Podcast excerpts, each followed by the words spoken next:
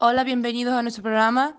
Nos encontramos aquí con Esmeralda Pantiga, estudiante de enfermería, y vamos a hablar sobre un tema muy importante en la actualidad, la transexualidad, la cual se basa en la incongruencia entre el sexo de nacimiento y la identidad de género actual.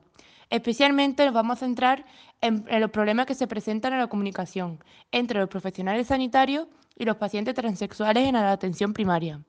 La mayoría de estos problemas se deben a que a día de hoy persiste la falta de formación en el ámbito sanitario sobre las personas transgénero.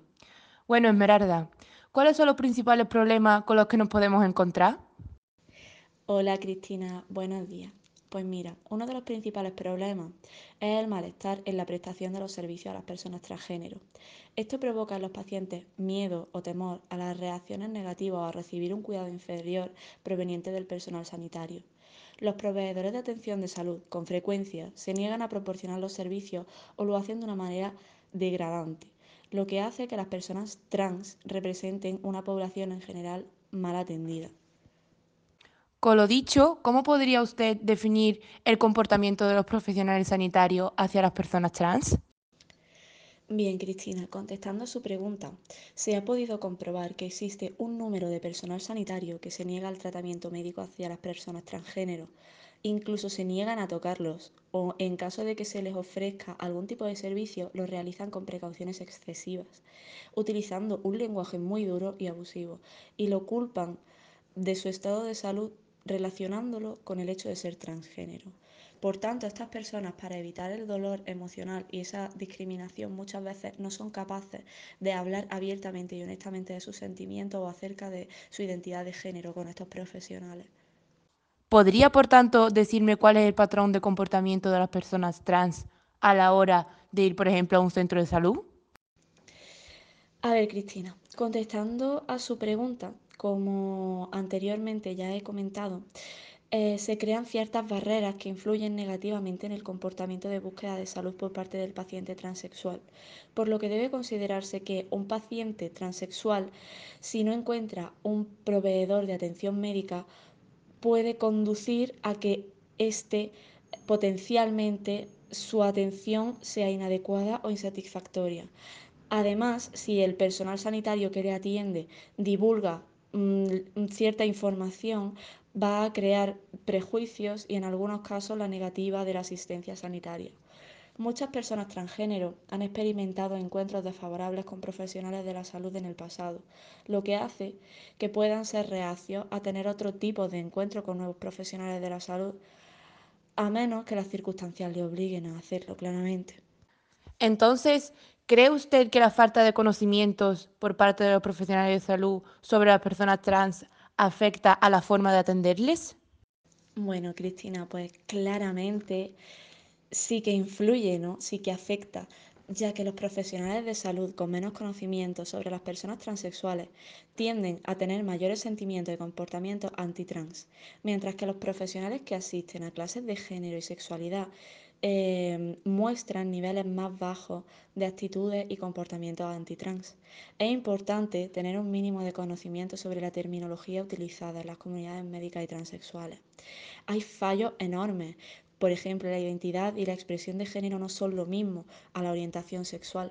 O al analizar la identidad de género con los pacientes, un gran problema de los proveedores es que no preguntan a los pacientes si tienen un pronombre preferido. Por lo tanto, influye enormemente no formarse acerca de este grupo.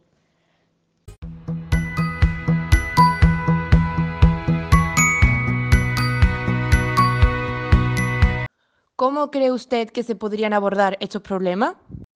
Bueno, contestando a tu pregunta, yo creo que no es muy complicado abandonar estos problemas.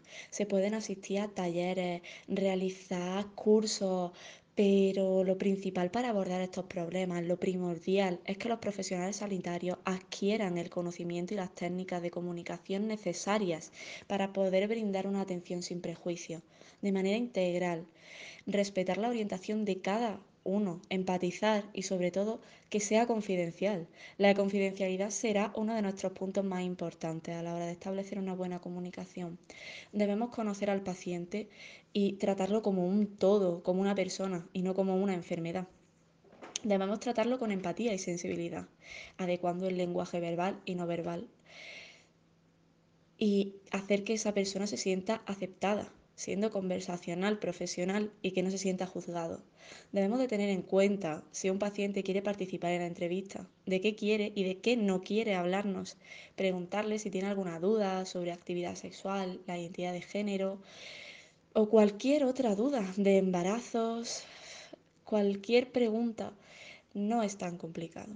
Simplemente tenemos que ser un poco más abiertos otro tema del que me gustaría hablar es de los adolescentes. Cuando estos jóvenes inician su cambio de sexo, ¿qué aspectos psicosociales necesitan para poder afrontarlo sin problemas? Pues bueno, eh, hay ciertos aspectos psicosociales que se deben de abordar. En resumen, nos encontramos cinco aspectos fundamentales. El hogar, la escuela, el abuso de sustancias, la salud mental y la salud sexual. En el hogar deberá de tener una buena relación con los padres básicamente y el apoyo de ellos. En la escuela suelen sufrir abusos físicos y psicológicos, por lo tanto se debe de vigilar. Eh, las personas transexuales suelen tender a abusar más de las sustancias, de alcohol, de tabaco, sustancias psicotrópicas. Eh, la salud sexual es ciertamente complicada a tratar a veces con las personas transexuales porque comienzan a tomar anticonceptivos para suprimir la menstruación, eh, suelen sentirse incómodos en exámenes pélvicos, etc. Y la salud mental se debe de abordar desde mm, que nos demos cuenta de que esa persona es transexual porque tienden a sufrir un mayor número de depresiones, de ansiedad, de pensamientos suicidas.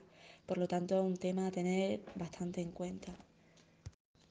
Y bueno, como estamos llegando al final, pues para concluir a modo de resumen, considero que tanto los profesionales como la sociedad en general debe de tener una suficiente información sobre las personas transexuales, ya que son iguales que cualquier otro ser humano que visita una consulta con sus problemas y sus temores. Por tanto, los profesionales sanitarios deben de brindar una atención hacia las personas transexuales.